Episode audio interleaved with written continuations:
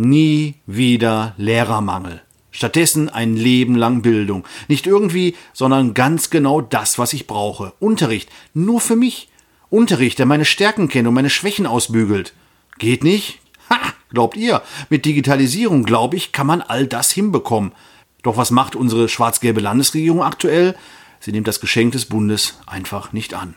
Geschenk des Bundes, ja, das ist äh, ein Digitalpaket oder genau genommen ein Digitalpakt Schule, der angeboten und im Raum steht und wo die Bundesländer, unter anderem Nordrhein-Westfalen, einfach nur noch zugreifen müssten. Dafür müsste es eine Grundgesetzänderung geben, denn noch dürfen Bund und Land im Bereich Bildung nicht zusammenarbeiten. Aber wenn die Bundesländer alle 16 sagen, komm, ist okay, für diese 5 Milliarden Euro, die der Bund uns geben will, heben wir dieses Verbot einfach mal auf, dann wird das funktionieren. Aber unter anderem Hessen, Baden-Württemberg, Bayern und eben auch Nordrhein-Westfalen sagen aktuell, ah, nee, wollen wir doch nicht so richtig. Ja, über die Gründe kann man nur mutmaßen. Also es geht da sicherlich um Details, das wird äh, vordergründig vorgeschoben. Ich glaube, dass es auch ein Stück weit darum geht, dass sich die Länder nicht reinregieren lassen wollen in den Bereich Bildung.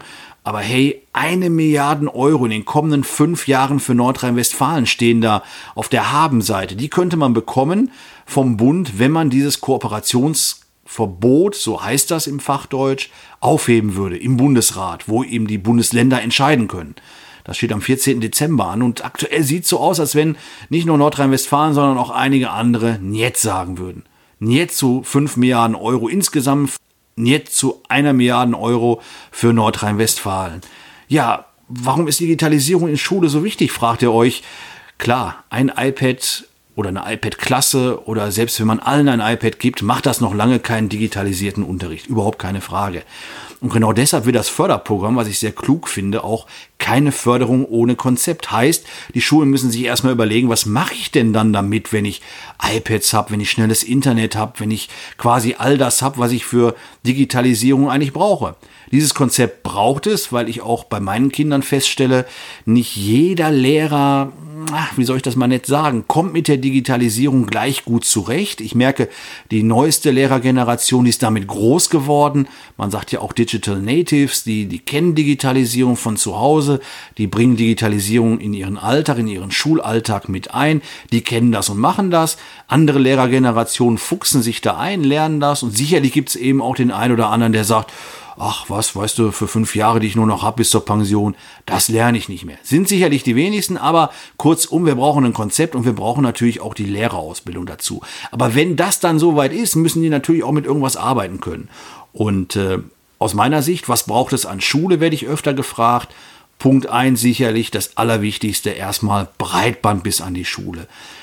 Internet in Lichtgeschwindigkeit, wirklich Riesenkapazitäten bis ran an die Schule, denn ich nehme mal nur Kamp Lindfort, da komme ich her, da gibt es ein Schulzentrum mit weit über 1000 Schülerinnen und Schülern. Wenn die alle gleichzeitig ins Netz gehen würden, machen sie natürlich nicht, aber wenn sie es wollen würden, würde das Netz aktuell zusammenbrechen. Ähm, sprich, wir brauchen da ein belastbares äh, Internet bis ran an die Schule in Lichtgeschwindigkeit und nicht so ein, so ein ganz langsames Internet, das bringt es überhaupt nicht. Und äh, wir brauchen das auch nicht in Tüten oder in Dosen, sondern wir brauchen das als WLAN dass jeder Klassenraum, für mich eigentlich der ganze Campus, das ganze Schulgelände über WLAN ausgeleuchtet ist. Beides wird gefördert mit diesem Digitalpakt, sodass wir ähm, ja, es schaffen könnten, auch in jeder Stadt, an jeder Schule das bereitzustellen. Und obendrauf gibt es die Möglichkeit, in Hardware zu investieren. Da gibt's natürlich äh, einiges an coolen Dingen.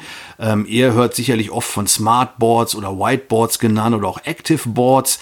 Heißt, es wird nicht mehr auf einer grünen Tafel mit Kreide geschrieben, sondern man kann mit Hilfe von Beamern oder wie auch immer das aktuelle Bild an die Wand schmeißen und mal mehr oder mal weniger aktiv ähm, da eben dann mit arbeiten, ergänzend drauf schreiben. Meine Erfahrung ist die, dass schon einfacher Beamer meistens reicht, weil diese sogenannten Active Boards, wo ich mit irgendwelchen Stiften drauf rumschreiben kann und die digitalen Inhalte tatsächlich auch digital bearbeiten kann, die werden kaum genutzt, beziehungsweise braucht man da echt noch Know-how, um das ordentlich hinzukriegen.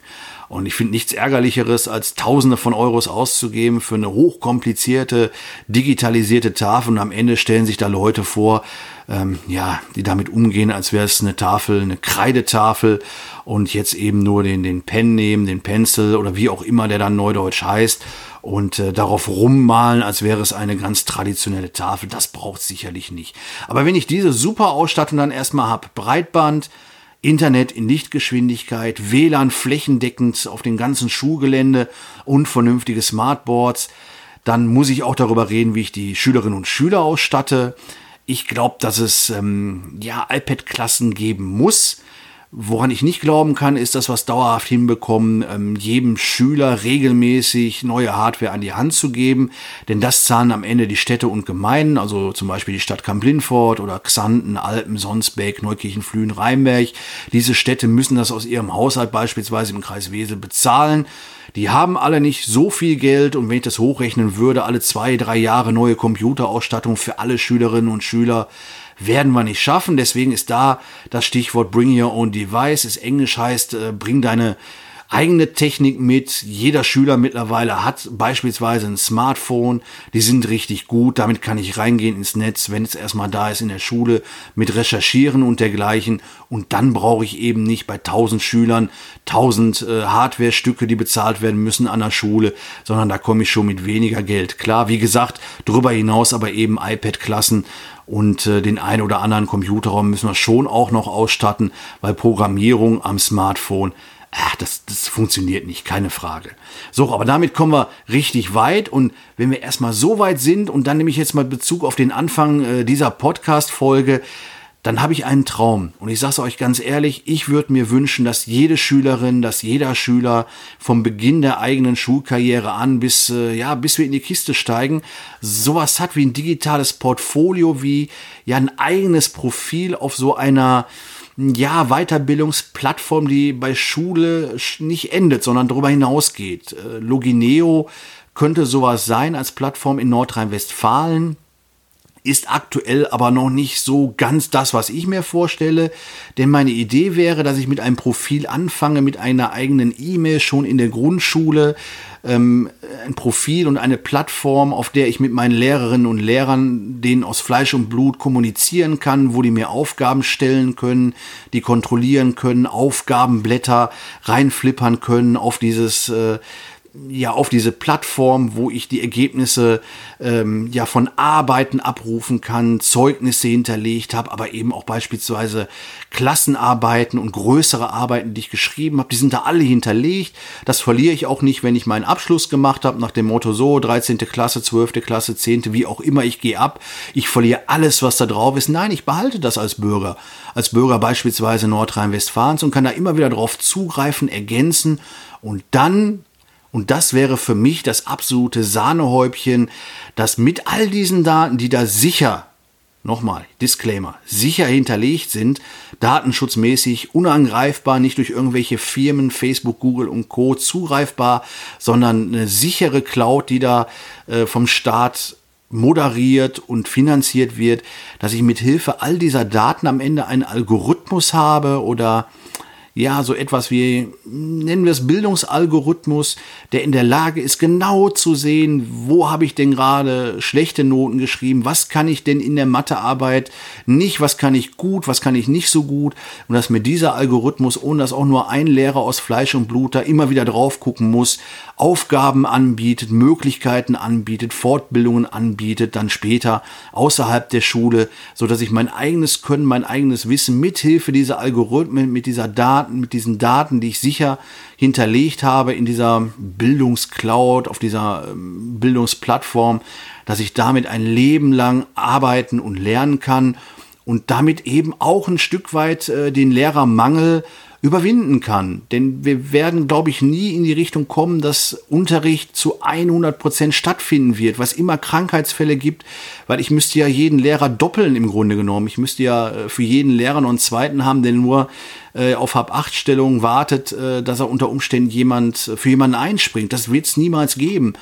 Und dann sind eben Algorithmen, sind Computerprogramme eine tolle Möglichkeit, äh, diese Fehlstunden, wenn man so will, zu füllen sinnvoll, den Schülerinnen und Schülern sinnvolle Aufgaben zu geben, nicht 30 Kindern oder 25 Kindern alle die gleiche Aufgabe, sondern individuellst.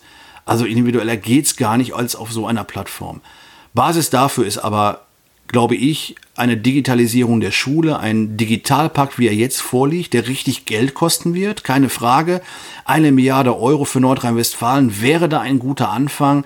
Ich glaube, dass wir deswegen dazugreifen müssen, verflixt nochmal, wie gesagt, nicht ohne Konzepte in den Schulen zu haben und da das Geld ordentlich anzulegen und ähm, damit was richtig ordentliches zu machen im Sinne von Digitalisierung an Schule. Ich würde mir erhoffen, dass wir noch bis zum 14. Dezember dann Sinneswandel bei den verschiedensten Ministerpräsidenten erfahren werden und dass die die Chance erkennen, die wir jetzt haben mit diesem Digitalpakt Schule.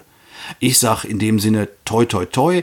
Erzählt's vielleicht einfach mal weiter und sagt's euren Abgeordneten, die es noch nicht glauben wollen, vor allen Dingen im Bundestag. Macht da mal ein bisschen Druck auch äh, hier auf Landesebene, denn äh, dann kann man nicht dran vorbei, wenn ihr das genauso seht und deutlich macht so hey, lasst mal hier die, äh, den falschen Stolz und äh, dieses falsche, ich möchte mich nicht reinregieren lassen. Nehmt dieses Weihnachtsgeschenk äh, an, liebe Landesregierung, und macht was ordentliches draus gegen Lehrermangel und für eine individuelle, digitalisierte Bildung. So, das war jetzt mein Wort zum Digitalpakt Schule. Ich hoffe, euch hat's gefallen. Lasst mir ein Like hier oder gerne, wenn ihr andere Meinungen äh, habt oder Anmerkungen habt zu dieser Sendung, gerne auch einen Kommentar. Ich freue mich da über alles und sag bis zum nächsten Mal. Auf Wiederhören.